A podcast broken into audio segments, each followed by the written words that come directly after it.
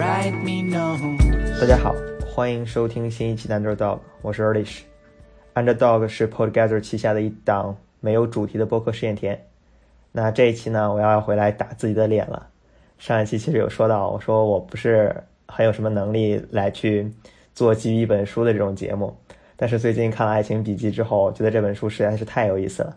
有一种遏制不住的分享的冲动。推荐给了几个朋友之后，相约可能后面还要再一起大家圆桌来聊一期，但是我还是很想去单独的拿出来做一期单口，然后来讲一讲这个故事。那这本书的作者叫做阿兰·德伯顿。先简单、非常非常简单来去概括一下这个剧情吧。就是男主在飞机上遇到了克罗艾，然后呢，迅速的坠入爱河。随着交往的这个加深，然后到达了一个阶段之后呢，他感受到了情感出现了一些间隙，然后呢，男主就被分手了。那经历了他的痛苦和反思之后呢，他再次表示了自己又坠入了爱河。为什么说这本书有意思呢？是因为。它中间穿插着很多作者对于不同阶段的这种情感关系的诸多反思，而且呢，这种反思你会能够看到一种轮回。比如说，作者从最初两个人开始陷入爱情的那种对爱情的宿命论的这种认识和感知，然后一直到他分手的时候，会对爱情的这种感知变成了心理宿命论。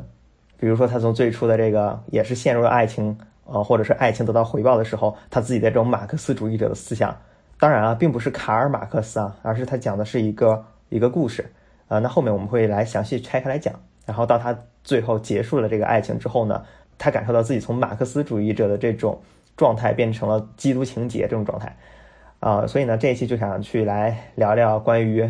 感情关系中的这些反思，以及作者提出一些看似好像还没办法破解的一些难题吧。啊，那对了，这本书呢，其实读起来还十分十分的轻松，而且很富有代入感。那至少对我来说啊，作者本身就是一个男性，然后他从这个男性的视角来去观察、看待这些关系，其中很多的想法和经历啊，如果你谈过恋爱，那么你可能会感觉到非常非常的相似。那一会儿我们就来拆开看看。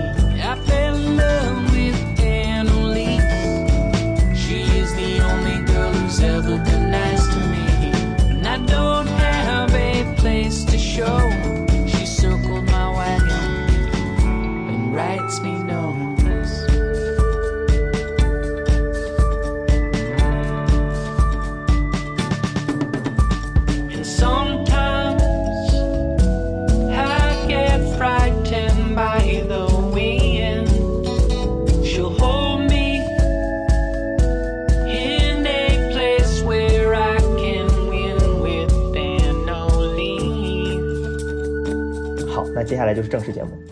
那说到爱情呢，不得不先说是什么东西让我们开始陷入了爱情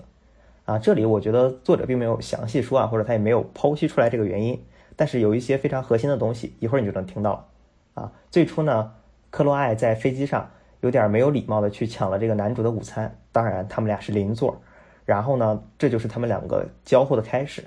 克洛艾开始介绍自己，那主动伸出手跟这个男生握手。然后男主从那一刻就开始很明确的表示说：“哦，我感受到心动了。”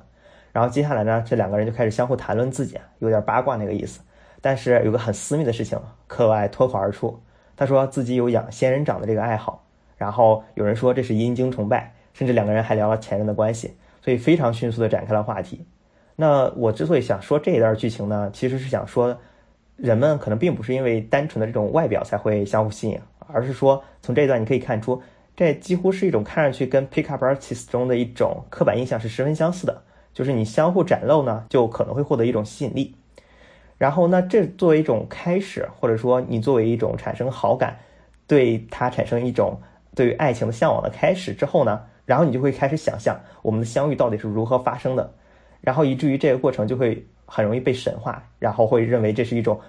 我命中注定的东西，所以作者把它称之为叫做爱情宿命论，就是我们开头提到那个，对吧？然后当男主得知他和克罗艾都是因为巧合才搭乘了这同一趟航班了，然后他就开始计算了一遍，他们相遇的概率竟然是五千八百四十点八二分之一。所以你看这么低的这种巧合，就像我们可能看过的一个一个广告片儿一样，就是讲你遇到你的灵魂伴侣的这个概率有有多么多么低，对吧？所以当你真的碰到一个你认为是灵魂伴侣的这么一个人呢，你就会觉得这是上天注定的安排一样，对吧？这是凡人之力不可干预的一种行为，对吧？然后甚至他还有一段很浪漫化的这种文学的粉饰啊，他说：“我们让存在得以升华，获得意义。我们赋予时间本身并不具有的情节性。”克洛艾和我把飞机上相遇神化为爱神阿弗洛狄忒的安排，充满古典和神秘气息，是爱情故事的第一场第一幕。自我们降临凡尘，宇宙中就有一位伟大的神灵在巧妙地改变我们的运行轨道，终使我们能够在这一天邂逅在巴黎至伦敦的班机上。啊，我必须承认啊，这样的事情我也确实有做过。就是几乎是一模一样的想法，只是不是发生在这个机舱里罢了。但是有意思的是，为什么人们会去神化这种相遇的这种过程呢？那一旦神化了，似乎就会把这段关系的开始放到了一个很高很高的一个位置，甚至就是说，我们刚刚提到，就是你是凡人不可干预的，这是我们命中注定的。这么低的概率，我们俩相遇了，怎么解释呢？对吧？这就是一个神的安排啊，对吧？然后讨论到这儿呢，我还想去引一段书中原文。书中原文是说。爱情宿命论无疑是一个神话或一种幻觉，但是我们没有理由将之斥之为胡言乱语。神话除却主要信息，也许还有重要的含义。我们没有必要知道希腊神话关于人类思想的深刻论断而去笃信他们。如果认为克罗艾和我命中注定会相遇，当然荒谬可笑。但是如果我们已经把发生的许多事情视为了命运的安排，也理应得到谅解。这是因为爱情宿命论，我们便不用考虑那个不可理解的论断。人们总是先有爱的需要，然后再去爱一个特定的人。我们选择的伴侣必定是在相遇的人当中。如果给予不同的范围、不同的航班、不同的时间或事件，那么我们爱上的人可能就不是克罗埃。既然我已经爱上了他，我便不会再做此思量。我的问题在于将注定去爱和注定爱上一个特定的人混作了一团，错误的认为。于是我不可避免的不是爱，而是克洛埃。这，听上去有点绕啊，但是我觉得有意思的是，他提出一个非常有意思的想法。他说，人是先有爱的需要，然后再去爱一个特定的人。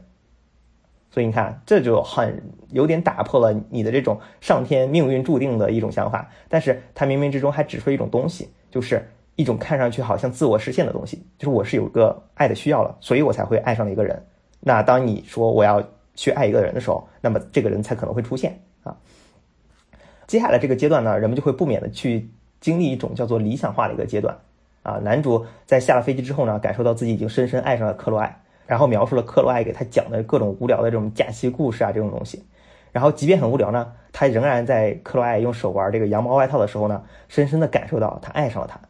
那当爱情开始的时候呢，人们会天然的陷入到光环效应的这种笼罩之下，甚至开始对一个人美化。这种美化程度呢，连自己都无法接受。他说：“我们跌入爱河，期望不要在心上人身上发现我们自己的劣根，胆怯、脆弱、惰性、无信、妥协、忍让、粗鲁、愚蠢。我们给心上人戴上爱的饰环，认为心上人能够超越我们自己犯下的一切错误，从而可亲可爱。啊，我们从心上人的内心找到自己并不曾有的完美，盼望通过与心上人的结合。”即可保有对人类一种岌岌可危的信念。为何心知肚明却不能阻止我们陷入爱河？因为我们的欲望毫无逻辑、天真幼稚，无法阻止我对他的信念。我知道有一种空虚、浪漫的幻想可以填补。我知道有一种喜悦来自于发现他人值得倾慕。早在遇到克罗埃之前呢，我肯定早有必要去从另一张脸上找到一种完美，一种在我自己身上从未发现过的完美。所以啊，你看。在爱情开始的阶段呢，脑海里就会出现的都是完美的东西、神话的东西，以至于会有如此大的吸引力。而另一方面呢，作者还表露了自己的这种无逻辑，还有天真幼稚的这种自我贬低。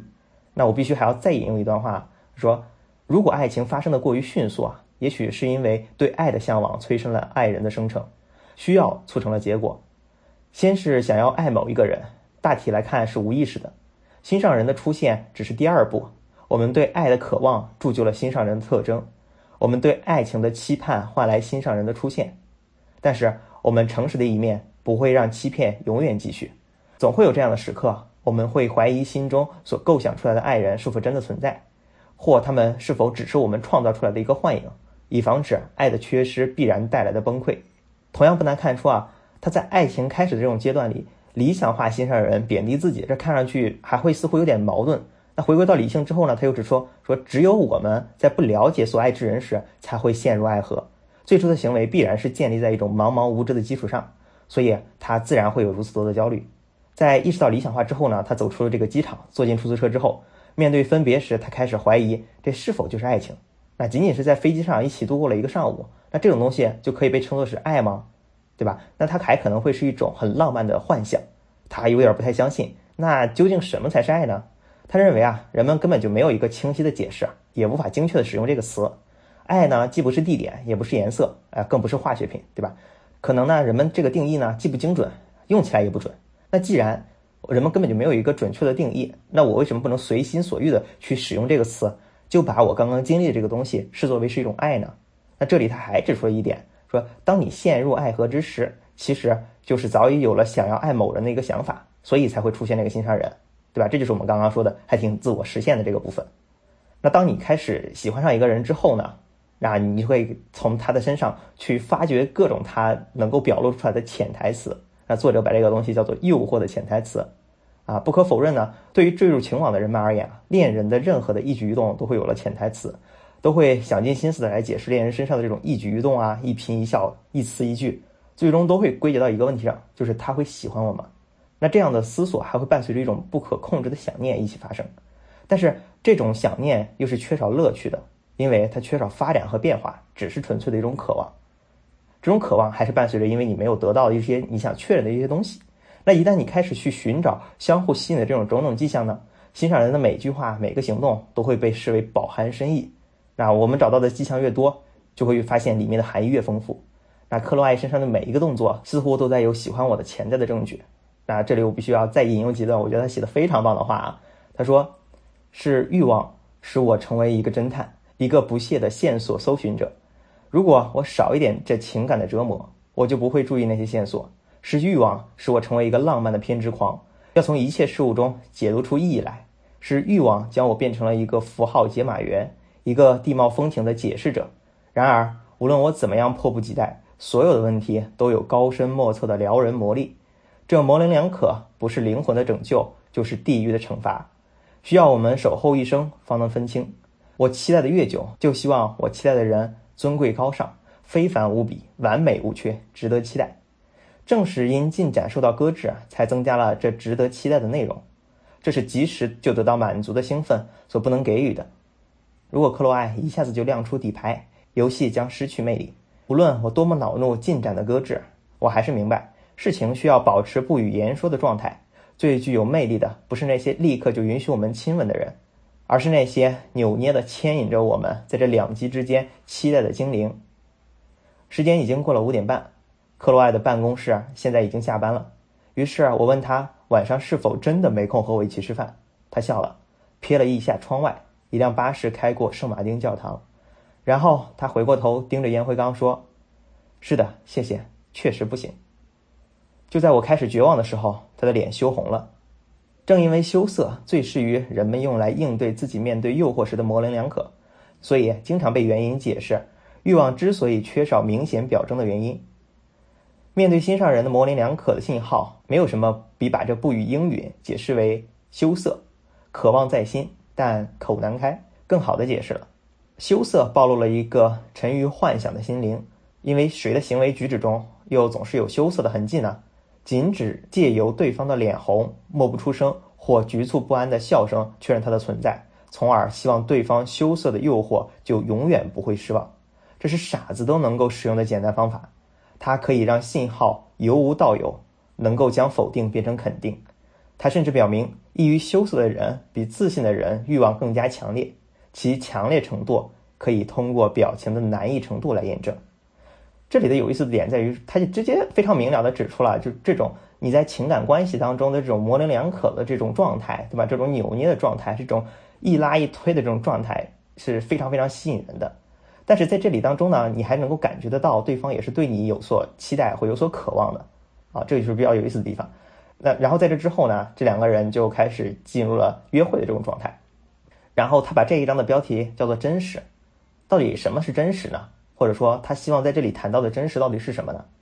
在这样的一种潜台词的背景下，人们会很希望自己能够迎合心上人。那么为什么会有这种逢迎感呢？啊，这个男主是这样说的：他说，我们自信能不费吹灰之力即可征服我们最不在意的人，但欲望中包含的郑重成分阻止了爱情游戏所需要的漫不经心。而且从心上人发现的完美所产生的吸引力，又会引发我们自己的自卑感。这些真是感情中令人啼笑皆非的事情。我对克罗艾的爱恋意味着我不再能看到自己的价值，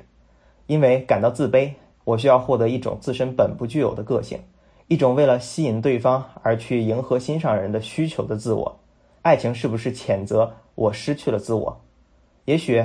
不是永远的失去，但是严格的来说。至少在眼下这个阶段确实如此。意欲吸引他的想法，使我不断的向自己发问：什么可以吸引他，而不是什么吸引我？我会问他怎么样看待我的领带，而不是我认为自己的领带怎么样。爱情迫使我以心上人的眼光来观察自己，不是问我是谁，而是问对他来说我是谁。在思考这些问题时，我的自我不但束手无策，而且毫无信心，失去主见。但失去主见，并不意味着是可耻的欺骗或者是夸饰，他只是在预先考虑克罗艾想要的每一种东西，以便可以迎合对方的这种兴趣。为了避免自己的观点会疏远持意见之人，我的回答没有一点独创性。我只是根据自己对克洛艾的判断来调整我的答案。如果他喜欢坚强的男人，我就得装坚强；如果他喜欢风帆冲浪，我就是个风帆冲浪的运动员；如果他讨厌下棋，我也就与象棋势不两立。在我看来，他对情人的看法比作是紧身的套装，而我认为真实的自我却很肥胖，所以整个晚上似乎都是一个胖男人，努力想让一套太小的衣服显得合身。爱情让我瘫痪。凡此种种呢，人们都会感觉到这是一种不真实的自己，就是你在跟对方的这种表达当中呢，你希望说迎合对方，对吧？你为什么会有这种迎合呢？在我自己看来啊，因为你已经开始对这种两个人的关系的这种理想化，或者你会有一种爱情宿命论，你会把它已经拔得非常高，认为这是认认为这是凡人不可干预的一种行为，而你与他的这种交谈或者是互动中，你自然也会期待说，我跟他去做的所有的互动都是正好踩到了他的心坎上，对吧？这才能够更能够意味着我们才是真的上天匹配的，我们才真的是 soul mate，对吧？在接下来的过程当中呢，两人就正式进入了这种关系当中。他提出了一个非常具有矛盾性和冲突性的一个词，叫做马克思主义者。啊，这里的马克思不是我们刚刚提到的卡尔马克思啊，而是著名的演员，叫做格罗克马克思。所谓的马克思主义者呢，男主有过一段论述，我这样引用：他说，当我们从单恋者的角度审视自己爱恋的人，一个天使，想象和他们厮守在人间天堂的无限幸福时。我们易于忽视一个重大的危险：如果他们开始回应我们的爱，那么他们的吸引力也许很快就褪色消失。我们之所以去爱，是因为希望借心上人的完美、美丽、聪慧、诙谐来逃避我们自身的弱点、丑陋、愚蠢、呆滞。但是如果这样一个完美的人有一天决定回来爱我们，那么又将是怎么样一种情形呢？我们只能有些震惊。品味如此之低，竟然看上了我们，他们怎么可能如我们希望的这样完美呢？如果为了爱，我们必须相信心上人某些方面胜过我们，那么他们同样以爱回应我们，难道不是一件残酷的悖谬之事吗？我们引向这样一个疑问：他真的那么完美吗？他怎么可能会爱上我这样的人呢？就你很容易能够在这里看到一种矛盾，在恋爱开始的阶段呢，人们会自然将心上人美化。甚至美化到过分，但是当人们回过神来的时候，会发现恋人难道真的这么完美吗？那如果他真这么完美的话，他怎么能够看上我这样的人呢？是吧？然后作者开头的第二段就有写到，他说：“对人类心理学专业的学生来说，再也找不到比第二天早上更丰富的研究案例了。”非常有意思啊！就是如果你去看原文，你就知道这个是什么意思了。有点有点稍微会有点晦涩，但你看看原文，你会马上明白。他第二天跟。克罗艾有过肌肤相亲之后啊，醒来之后开始四处打量克罗艾的这个房间，似乎在寻找一种证据，想要去证明说马克思主义者管用的一种方式。早上他享受到了克罗艾给他准备的这种早餐，格外的不爽，因为他在追求克罗艾时关注的都是去爱而不是去被爱。现在他得到了爱后却无法应对，因此产生了一种情绪波动，并把这种情绪的波动发泄到了早上自己没有喜欢的果酱这件事情。然后呢，他们开始了第一次的这种矛盾和吵架。他提到，没有回应的爱也许痛苦难耐，但却是一种安全的痛苦，因为它只会伤及自身而无害于他人，是自我导致的个人痛苦，甘苦交织。但是，一旦爱情得到回应，那么人们就必须准备放弃，仅仅是被动的受到伤害，而承担起去伤害自己的责任。之所以这样说呢，是因为他伤害了克洛埃，并对自己产生了一种厌恶，但转瞬间就把它转化成了对克洛埃的反感。恨他轻易相信自己，这看上去就是所谓的作，对吧？但是为什么他会成为一个这样的人呢？然后他底下又给了一个更详细的解释。他说，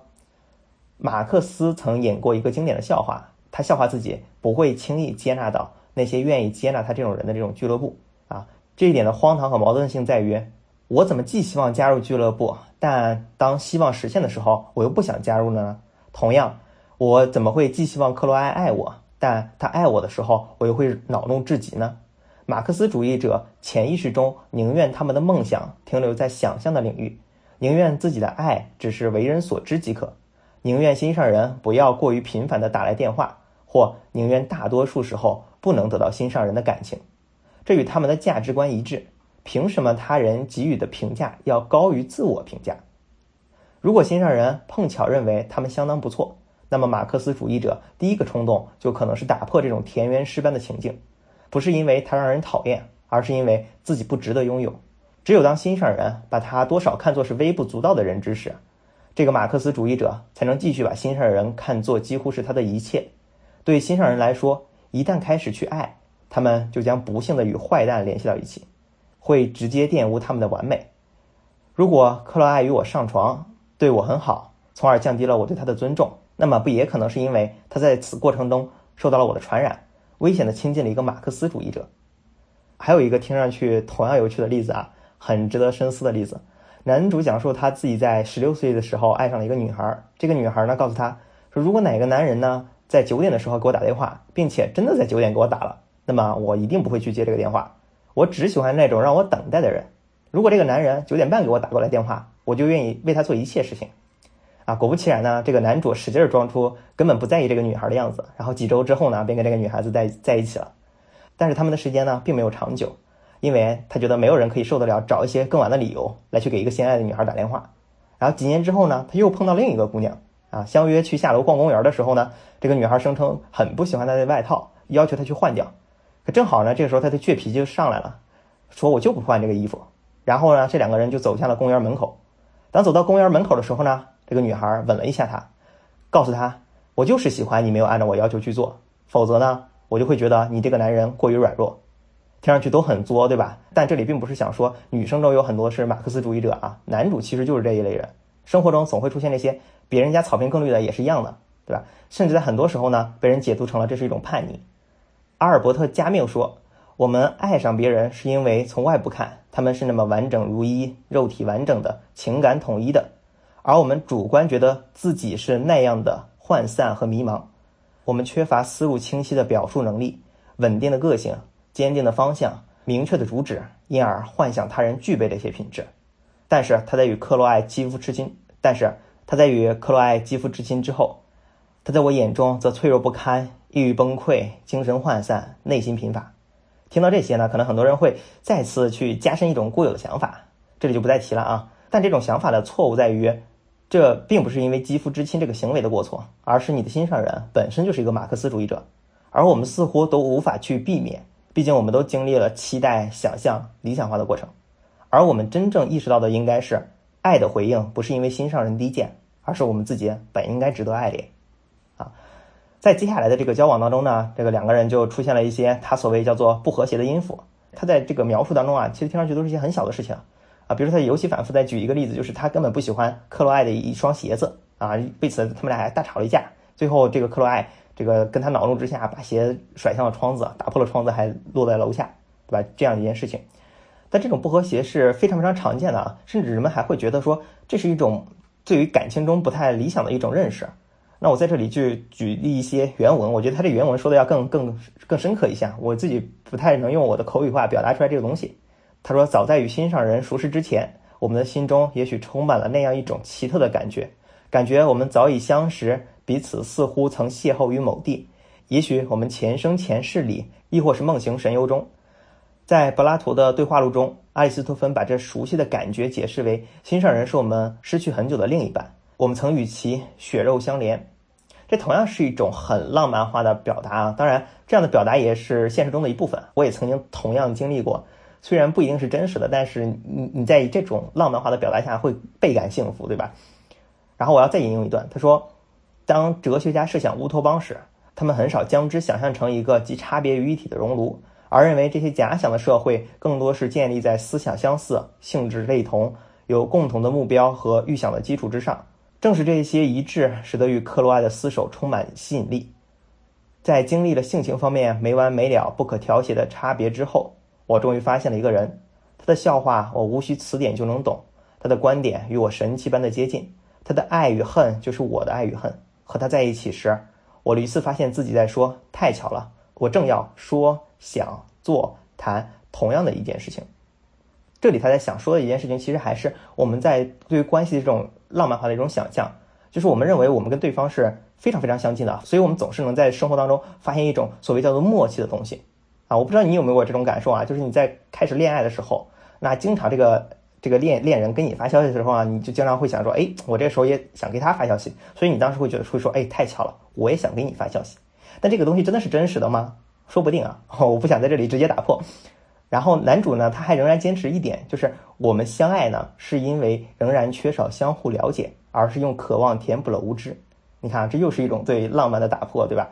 然而呢，就像人类批评家指出的那样，时间将会告诉我们，让人类个体彼此分离独立的身体表皮，代表的不仅是肉体的界限，而是更深层次的心理差异。想要超越，则是愚蠢的行为。而这是一种听上去很残酷的预言一样啊，也同样是命运当中的一种。与哲学家对乌托邦的幻想相反的是，日常中我们可能会经常会觉得，遇到的心上人所喜欢的那些东西，其实我们并不喜欢。那这就是所谓的不能做到无边界的融洽，所以他感觉到他们之间出现了一点隔阂和间隙，所以他会感觉到他们当中出现了一些所谓的不和谐的音符。所以在认识这个人的过程当中呢，你不会总是产生共鸣啊，或者这个过程并不总是很愉快的，就是你会发现你最初认为的那种默契的东西，开始好像并不是我们两个真的那么的默契，对吧？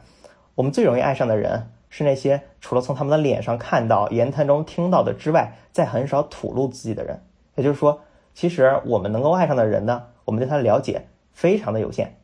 在想象中呢，一个人可以是无比的温顺、无尽的值得被爱恋，但是这全都是那种想象。而你之前所期盼的这种我们两个人的和谐、两个人的默契，这个东西也并不一定能够真正的实现，对吧？那你可能最终会意识到，他是一个人，而我是另外一个人。经过了这个阶段之后呢？他就开始考虑了另外一件事情，叫做爱情与自由。那这一点呢，我觉得大部分人可能都是有所有所感触的。就是对于一个陷入爱情的人来说呢，如果将爱情与自由联系到一起，似乎又不太合情合理。那这里再引用一段，他说：“克洛艾和我之间的争论，从来都不是朋友式的进行的。朋友之间因为礼貌和客气，建立了一层无形的保护膜，这膜即身体上的生疏，阻止了敌意的产生。但是克洛艾和我已经肌肤相亲。”一起睡觉，一起沐浴，观看彼此刷牙，以及共同为伤感缠绵的电影流泪，故而我们之间的那一层隔膜被撕掉了。所以，我们不仅得以相爱，还可以演绎相爱的对立面——吵架、辱骂。我们把结识对方等同于一种拥有和许可。我了解你，所以我拥有你。在我们相爱的进程中，肉体交合之后，礼貌客气，朋友之间的友谊就止步了。就此而言。第二天早餐时爆发的第一次争吵，并非巧合。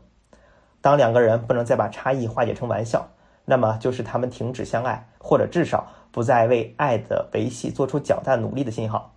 幽默标示出产生在理想和现实的差异之上的恼怒。每一个玩笑背后都有一次对差异甚至是失望的警醒，但这已经是无害的差异，因此能够顺利进行，而不必大动干戈。就这里他在讲述的就是。如果两个人的关系非常非常亲密，就像他说，朋友之间你经常会觉得是有相互自由的感受的，就是因为你们当中是有一种隔膜的，或者是这种边界的，而这种边界呢不会过分的去侵入你自己个人，所以你会觉得朋友的关系呢会相互自由，对吧？那但是恋人之间呢，他们这种隔膜或者说他们这种界限就已经非常的模糊不清了，然后就会相互影响。你会觉得，呃，自己在这个生活当中可能就没有那么多的自由所在了。而这种相互的这种界限的消失呢，还可能会招来这种谩骂和辱骂。然后他还更深层的去讨论另一个问题，被他称为叫做“我的确认”。他先提出了一个疑问，他说：“也许我们真的并不存在，直到有人目睹我们存在在这个世界上。”也许我们并不能言辞达意的述说，直到有人能理解我们的语言。从本质上来看，人只有被爱恋时，我们才获得了真正的生命。这听上去是一个听上去很有道理、很哲学性的一种一种思考啊。这种思考还建立在一种前提上，就是人是一种社会性动物。此言表明的意义就是，人们为了界定自己、获得自我的意识，是彼此需要的。也就是说，你你必须要去跟人去建立一种联系。他引用一段话，他说：“斯汤达曾说。”一个离群所居的人可以得到一切，但独独没有办法得到个性。这句话呢，我在我在整理一本书的时候呢，我想起了在另外一本书也出现过。我最喜欢的就是叫我最喜欢的一本书叫《荒野生存》，这里面讲述的就是亚历克斯这个人呢，保持这种非常高的道德观，然后对自己，然后对自己要求禁欲主义，然后最终去流浪进阿拉斯加荒野，想一个人生活，就是这种就是这种人。所以这个这句话用来描述亚历克斯也是非常合适的。而而我们刚刚提到的这几个，包括禁欲主义，那你在后面也能够看得到，说它是不是可以作为一种，我可以面对爱情，或者说我不需要爱情的一种方法，对吧？我们一会儿再说啊。呃，因此呢，我们需要他人来去界定我们自己。作者说，没有爱，我们就没有能力来定位一个合适的身份；拥有爱呢，我们就可以不断的去确认我们自己的存在。那这里呢，我还是要再去引用几段话。他说，爱一个人就是对这个人抱有极大的兴趣，由于这种关注。他们所作所为才有了意义。通过心上人的理解，我们才能添加上才可以称之为我的确认的部分。而在这一点之上呢，作者在前几章里，呃，在提到爱情和自由那里边，他就举过例子。他说，比如我睡觉，比如说我每天睡觉八个小时，我很讨厌打电话等等这种视为对方无法理解，呃，会可能会相互干预自由的一种一种一种方式。但是到这一刻呢，他开始谈到说，一旦这件事情开始被另一半理解了之后呢，他就会变成了我的一种确认了。因为克罗爱的存在，我更加的透视自我，迈向成熟，是心上人的亲密点出现了他人不愿直言的诸多性格特点，点出了也许我们难以面对的方方面面。克洛艾屡次坦言：“我戒心过重，我吹毛求疵，我缺乏友善，我容易嫉妒，我惹人怜爱的幼稚，我容易否定事物。每当这时，我就必须直面普通反省无法触及的方面，直面他人无心关注的方面。”直面卧室里才能真实展露的方面。如果爱情能让我们看清自己，那么孤独自守就如同不再使用镜子，让我们凭空想象自己脸上划痕或麻点的模样。不管有多么糟糕，镜子至少给我们一种自我感觉，还让我们无边的想象一个清晰的轮廓。我的确认其危险在于，我们需要他人来确认我们的存在，从而是否给予我们正确的评价，也就完全听任他人了。如果如斯汤达所说。没有他人，我们就没有个性。那么，与我们同床共枕的人一定是一面上乘的镜子，否则我们最终会残缺不全。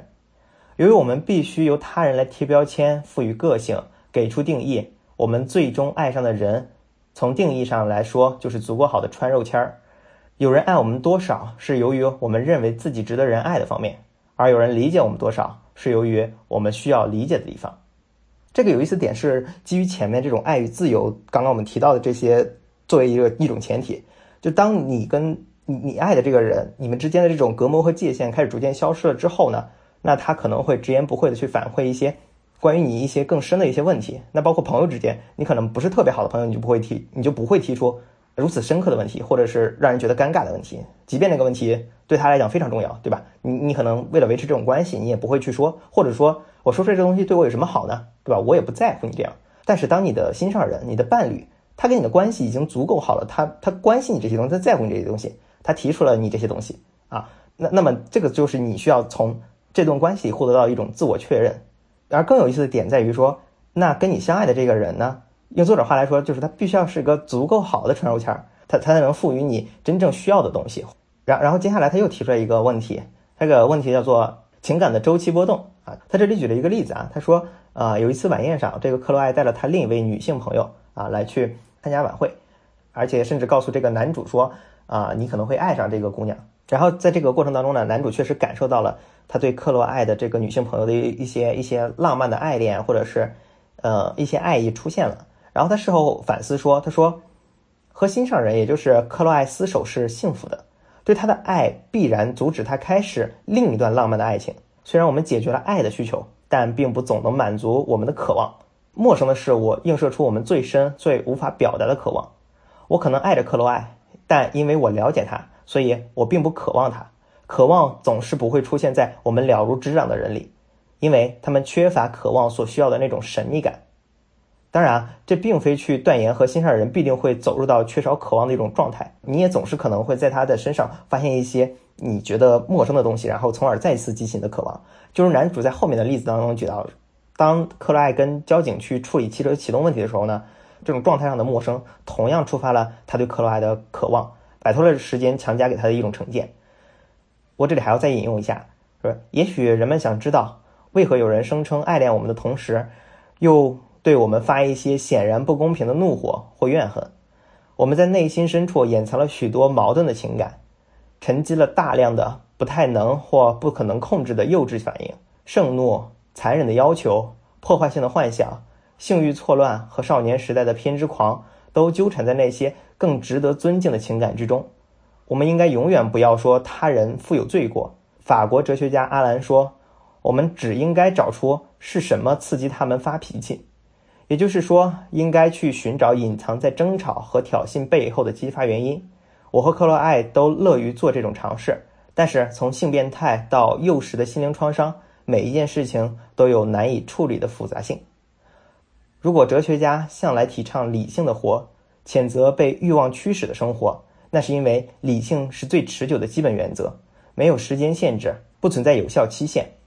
但是你在这里你会发现，他已经非常清晰的阐明了，这种渴望其实来自一种陌生的感觉，是来自一种陌生的。那当你对这个人非常了如指掌了，你就对他的这种渴望可能就已经消失殆尽了。那你的生活里可能就会很容易缺少这种激情。当你身处爱情当中的时候，你总你总归会有一种期待，这个爱情里面希望能够加一些浪漫的因素，希望能够加一些激情的因素，对吧？所以我觉得这里边是一个是一个无解的问题。那等我们圆桌的时候再去讨论来看看。接接下来还有一个非常非常有意思的点，但是在我的这种情感状态里边，我是没有经历过的。它被称作为叫做惧怕幸福啊。他举了这样一个例子：他跟克罗艾去了西班牙旅游了一趟，然后呢，他们在旅游里边这个遇到的场景就跟童话一般美好，但是克罗艾却在这种非常美好的这种状态下呢，感觉到这个肌肉抽搐、疼痛，后来被医生诊断为叫做快感缺乏症。然后医生说这是一种很常见的病症，因为呢，面对如诗如画般的景色，突然意识到尘世的幸福触手可及，所以无法承受这种强烈的心理反应，听上去十分具有矛盾性，对吧？谁不渴望幸福呢？但是当你真正感受到幸福的那一刻，感受到幸福的当下，人们可能是没法承受和接受，原来幸福可以来的这么容易。然后这里我要我我再引用几段，我觉得他的描述特别好的地方啊，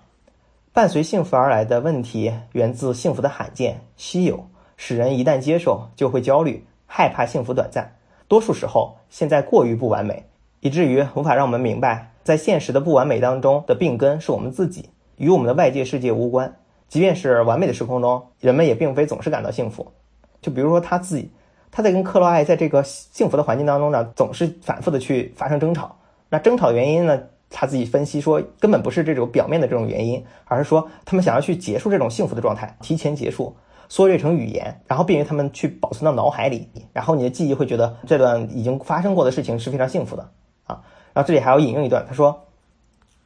爱克洛艾而产生的焦虑，部分源自我对幸福意识的焦虑。克洛艾可能会突然没了兴趣，离开人世，和别人结婚，所以当爱达到顶点时，就会出现一种诱惑，让彼此之间的关系提早结束，以便使克洛艾或是我成为终结的挑起者，而不愿看到第三者习惯。”或熟悉感结束一切。我们有时被一种冲动攫取，想在我们的爱自然的走到终点之前就结束。凶手谋杀不出于恨，而是出于极度的爱，或者更应该说是出于极度的爱所带来的恐惧。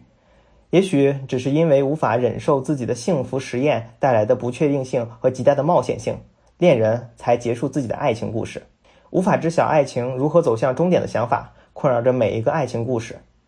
就如他的不可捉摸一样令人害怕，这是因为当健康而又精力充沛的我们想象着自己的死亡时，爱的终结和生命的终结唯一的区别在于，至少对于后者来说，我们获得了一种轻松的想法，即了断尘缘之后，我们将对万般事物一无所知。但对于恋人们来说，却无轻松可言。他们知道关系的结束不是爱的终点，而且几乎可以肯定，也不是生命的尽头。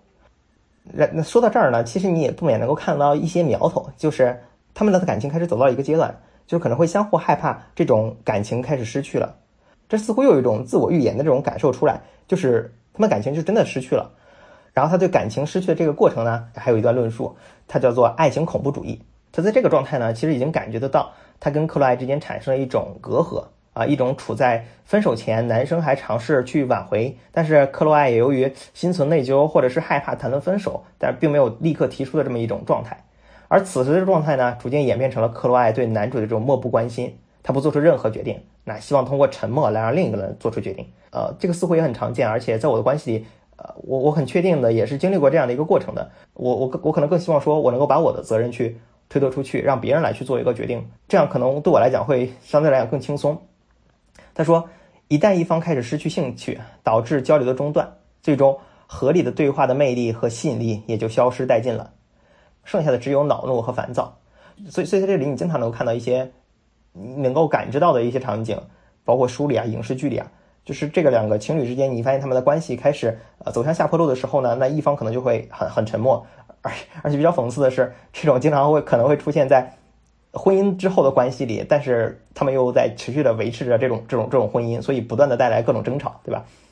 当不满情绪无法通过政治对话来解决时，受损的一方就可能会不顾一切采取恐怖活动，通过暴力手段从对方那里得到和平方式不能实现的让步。恐怖主义是绝境的产物，是通过在伴侣面前爆发，试图让他回心转意的所有计策。生气、嫉妒、内疚，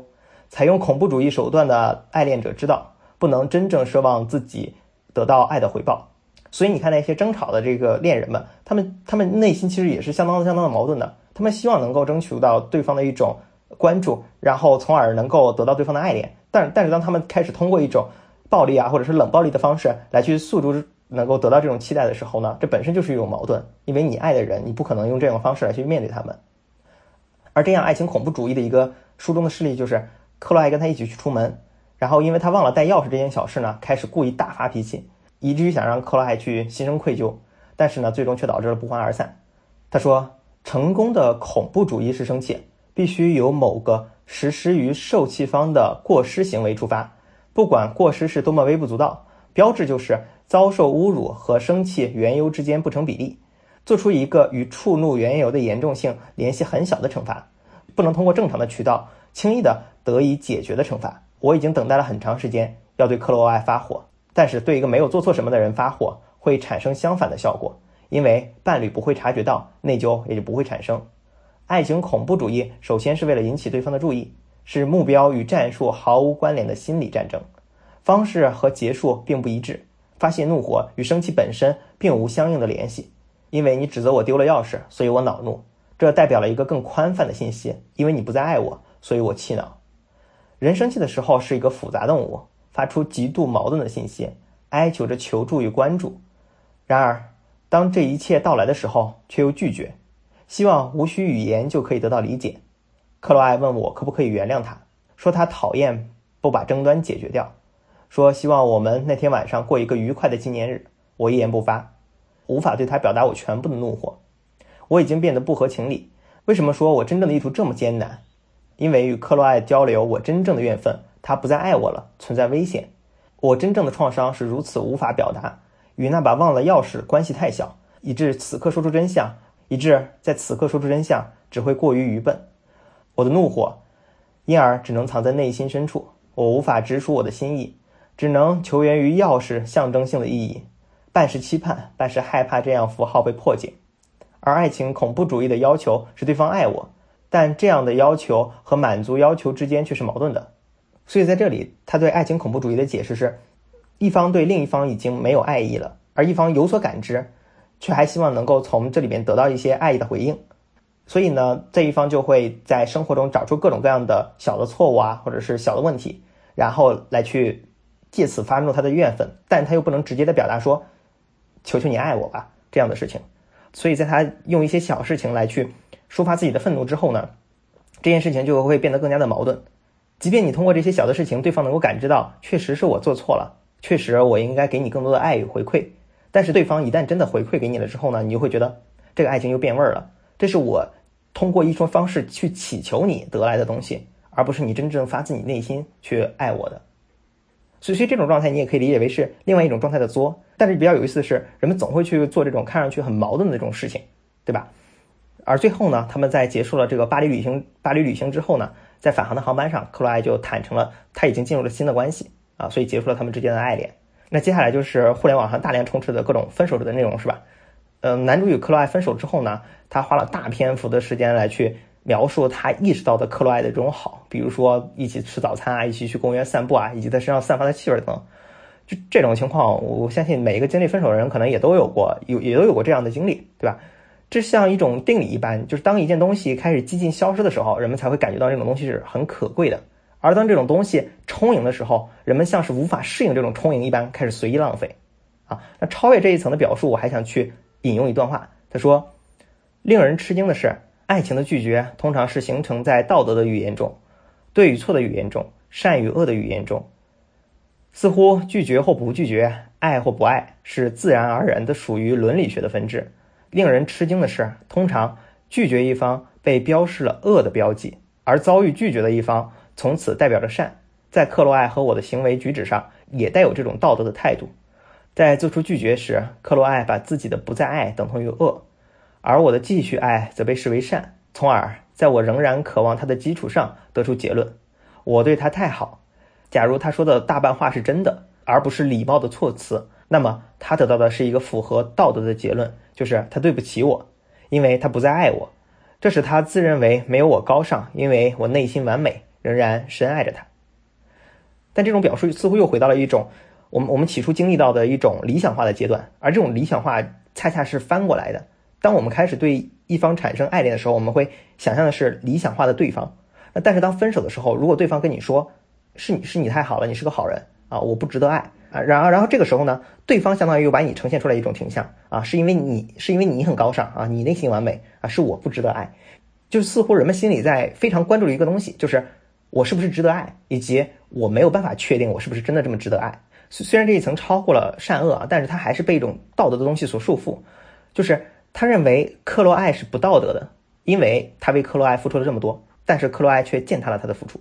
他的付出没有得到他想要应有得到这种这种回报。不要忘记了啊，他之前还是个马克思主义者，就是他是希望说我自己是一个一直付出的这么一个人啊，你你甭勒死我，呃，我给你付出了，这样你才是我生命当中全部，这样我才能得到足够的快乐，对吧？他以前是一个这样的人，但是你发现到他真正的关系的结束的时候，但他却开始反过来要求啊，我要去从对方那里去得到一种回报。然后这里我还要再引用他一段话，他说，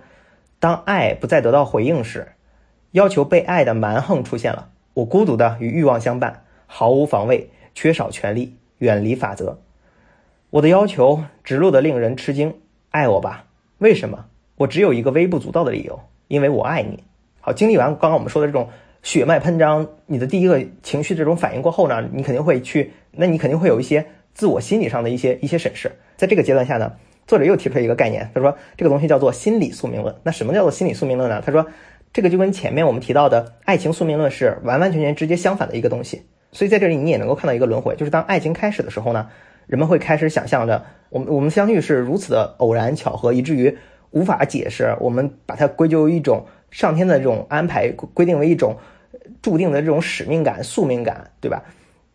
同样的，当爱情离去的时候呢，你也会去超越平常的这种结果来去看待它。那这件事情对你的影响越大呢，你就会越容易赋予它一个不存在的意义，然后你就会滑入到一种心理宿命论的状态。这种状态就是你会在反复的去询问自己，为什么分手的这个人是我，是吧？为什么是这样？为什么是现在？啊，从而去不断检视自己过往的这个一举一动，希望能够从中找出一些，从而希望能够找出一些这件事情发生的根源、征兆以及我自己的一些过错，然后寻找一种可以解释这件事情的原因，从而像是给自己的伤口涂上了一些镇定剂一样。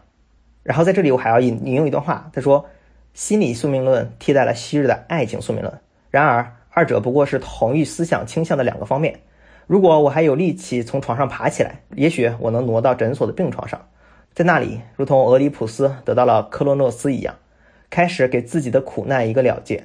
但是我没有能力集中必要的神智走出屋子，寻求帮助。我甚至不能与人交谈，也不能运用想象手法陈述此事。我无法与他人分担我的苦难，因此苦难肆力蹂躏着我。我蜷缩在床上，最轻微的响声，最微弱的光线都会激怒我。冰箱里的牛奶馊了，抽屉不能一下子打开。都会让我异常气恼，看着一切从我手中悄悄溜走，我得出结论：要重新获得至少一定程度的掌控力，唯一的方法就是自杀。就到这里，你就可以看得出来，这种所谓的心理这种宿命论，是他总是找不到一些非常合理的一些解释来去解释为什么我们的关系会走到这里。然后他开始发现自己对生活中的各种事情开始变得易怒，开始失去了控制，所以以至于他会衍生一种想法，就是。那我能够控制我自己的事情就是自杀了，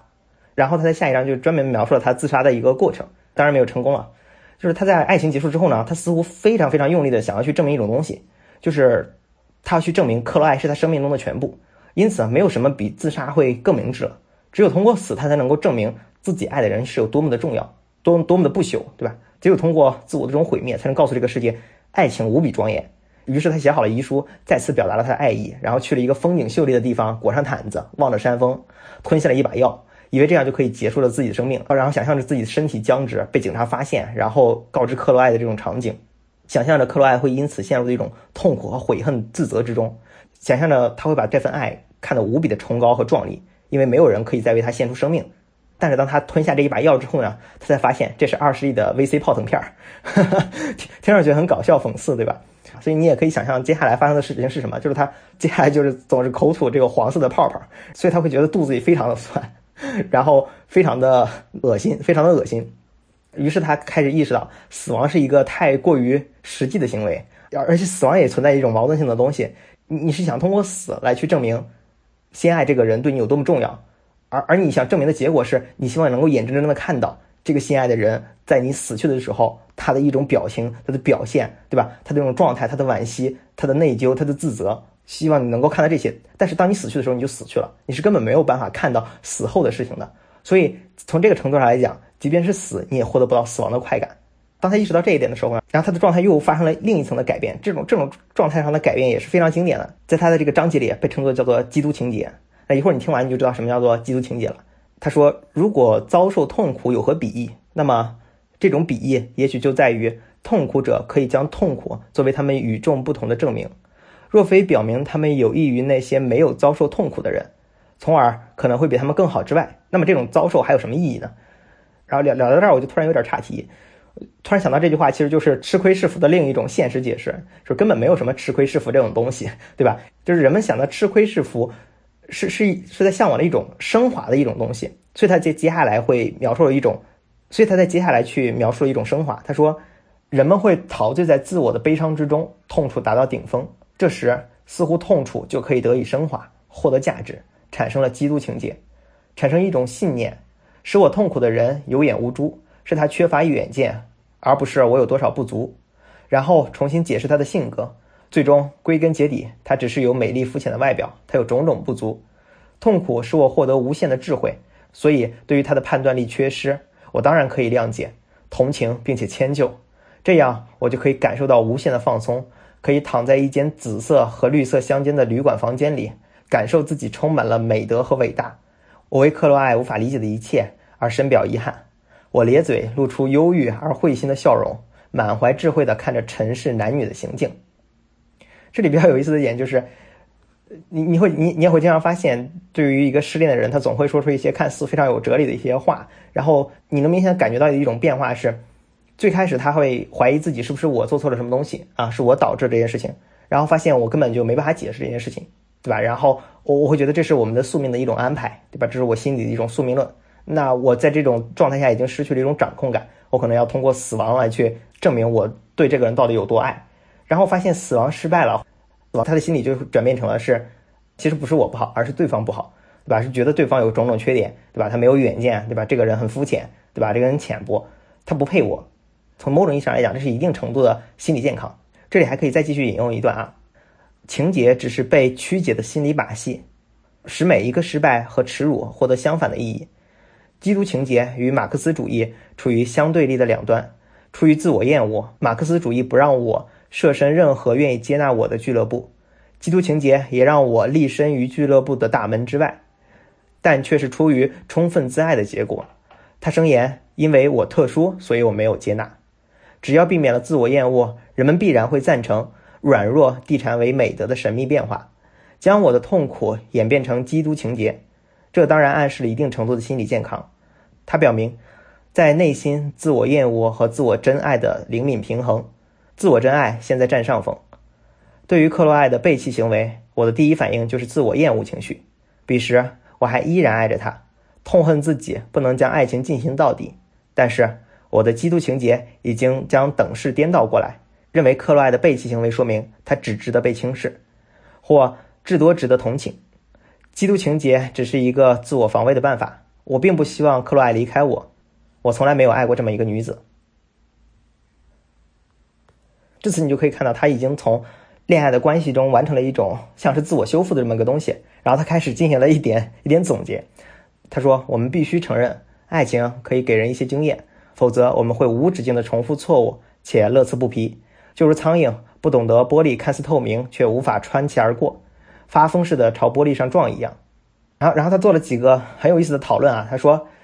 人人们认为智慧是很重要的，智慧可以帮你做很多很多事情，对吧？比如说你学个自行车、弹钢琴，甚至说你通过你的智慧去远离焦虑、恐惧、盲目崇拜以及其他有害的这种事情，追求内心的一种平静，这是我们大家今天在疯狂追求的一些东西。但是所谓的智慧真的对爱情有用吗？我不知道答案。然后接下来有一段我觉得非常值得被引用啊，他在讨论什么叫做成熟的爱和不成熟的爱。他说。成熟的爱几乎每一方面都值得称许，它的原理就是敏锐地察觉到每个人的优点和缺陷。成熟的爱充满自我节制，不会将事物理想化，能够摆脱嫉妒、受虐狂或痴迷的困扰。成熟的爱是一种有性关系的友谊，相处和睦，令人愉悦，彼此回应。而不成熟的爱是一个在理想化和失望感之间摇摆不定的故事，一种狂喜、幸福。与溺毙般和无比憎恨的感受夹杂的不稳定状态，在这种状态中，最终找到心上人的感觉，伴随着从来没有过的迷失感。不成熟的爱，其逻辑顶点就是死亡，或是象征性的死亡，或是真正意义上的死亡。成熟的爱，其高潮就是步入婚姻和努力避免日常生活中的局域导致的爱情破裂。不成熟的爱不接受妥协，而一旦我们拒绝妥协，就踏上了迈向终点的不归路。对一个已经体验过不成熟激情的顶峰的人来说，步入婚姻是一个无法承受的代价，真还不如驾车冲下悬崖，结束一切。这段我觉得非常有意义啊，但是它很缺少一种我们刚刚提到的爱情里大家会希望的一种浪漫或者是激情的一些因素出现，但是反倒浪漫和激情的这种因素的触发点，就是对情感关系的一种不稳定性，对吧？接下来他又讨论两个比较有意思的点，呃，有一批人会认为。爱情这这件事情就像跟工程一样，对吧？可以逐一攻破和解决爱情当中遇到的这些问题。他把这批人称作叫做爱情实证主义者。但是事实真的是这样的吗？或者爱情真的像我们刚刚提到的，它能够跟智慧一样，或者是跟工程一样，可以被逐一攻破和解决吗？我我同样不知道答案啊。所以在面对这些问题的时候，我们只能陷于无助嘛。或者说，那我们能不能找一个理由，把我们现在得不到爱这种方式可以推脱出去呢？啊，他举了一个例子，他说他最近看了《流血的心》啊，他说这本书讲的是什么故事呢？讲的就是那些不幸而又乐观的男男女女，他们爱上了错的人，这些人可能虐待他们，他们酗酒或者是使用暴力等等这些问题，但是在情感中受害的这些人呢，他们依旧期待着他们能够变好，他们能够真正得到幸福的爱情。然后这本书的作者派基尼尔利博士就给出了一种解释，说你看这些人为什么他们不幸福或者他们得不到爱呢？就是因为他们父母培养他们的这种方式是错误的，他们的父母或者是他们的教育告诉他们，爱是不应该要求回报的，爱情是残酷的，甚至他们会分析到一些童年受到的虐待，他们把这些东西归咎为你获得不到爱的原因。他的解释方法是是非常无力的，你只能解释这个问题，但是你永远没办法解决这个问题。所以我现在就非常喜欢阿德勒嘛。那到这里，我们既然也没有办法把我们得不到爱或者得不到幸福的爱这种观念。归咎于我们童年或者是其他事情上，那我们还能怎么做呢？那我们放弃对于爱情的追求怎么样？就像斯坦达最初所说的那样，对吧？我们做一个不与人接触、遁入荒野、独独没有个性这么一个人，但这也并非健康。虽然被我浪漫经过浪漫化的想象之后，充满了无尽的吸引力，就像我刚刚提到的《荒野生存》这这本书里的亚里克斯一样，人们在去追求这种东西。所以这事情还没有完，我们肯定会期待说他能够给我们一些见地和答案，或者是见解这种东西。所以他最后一章在写着，我又重新陷入了爱情，他描述了自己又重新感知到了爱，然后被爱吸引。然后他也同样意识到说，作为一个禁欲主义者的这种局限性。最后，我觉得他还是给出了一个答案，答案就是接受爱情的复杂。那在这里，我需要做一些引用。他说：“我们总是蒙住自己的眼睛，提出一些最简化问题的方案，从而回避问题的复杂性。对爱情中的巨大痛苦，爱情实证主义者和禁欲主义者都并非是适当的解答，因为两者都瓦解了问题，而并没有解决矛盾。禁欲主义者将爱情的痛苦和非理性。”化解为一种结论性的理由来反对爱情，从而无法在我们欲望的真正创伤和感情需求的完整性之间找到平衡。另一方面，爱情实证主义把一种可以简化把握的心理智慧错误地瓦解成一种信念，认为只要我们学会多些自爱，就可以拥有没有痛苦的爱情。因而，爱情实证主义者无法处理好对智慧的需求和遵照其规则形式随之而来的困难之间的关系，将包法利夫人的悲剧。简化成尼尔利博士老生常谈的理论是一个例证。还有一段我必须要引用啊，他说：“我意识到有一个更为复杂的经验需要总结，这个经验可以解决爱情中的不和谐，协调智慧的需要和智慧可能存在的无效，协调迷恋者的愚蠢行为和迷恋者的不可避免。我们在正确评价爱情时，必须不带有教条主义的乐观或悲观，摒弃害怕爱情的禁欲主义学说。”或爱情实证主义失望的道德观，爱情教会善于分析的人一种谦逊，教会他认识到，无论怎样执着的去找不可改变的确凿真理，分析也永远都是有瑕疵的，因此从来都与谬误相去不远。为什么一定要引用这段话呢？因为这段话他只指了一个大概的方向，并没有指出一个具体的路径，我们到底该怎么样去做。甚至他在最后还去反驳了自己在整本书里自己不断的这种反思啊、推断啊、论证啊这些东西，他认为这些东西都是有瑕疵的。那对于爱，我们到底应该做什么呢？不知道，可能只有相信和希望吧。所以最后一段他写的是：当雷切尔接受邀请，答应接下来那周和我共进晚餐时，那些经验显得尤为确当。一想起他，就开始有些激动的站立，穿过那诗人称之为心的地方。我知道。这站立只意味着一件事情，我又一次坠入爱河。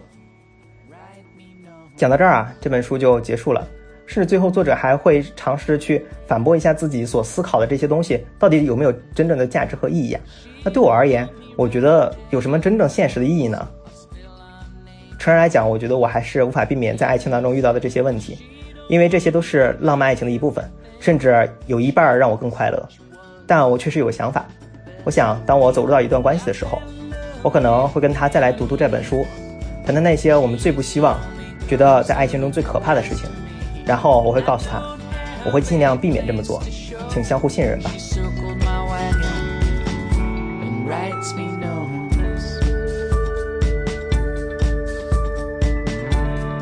本期节目就到此结束，感谢你的收听。如果你喜欢这档节目，请推荐给你的朋友。你可以在喜马拉雅、网易云音乐、小宇宙等泛用型播客客户端搜索和订阅。感谢你的收听。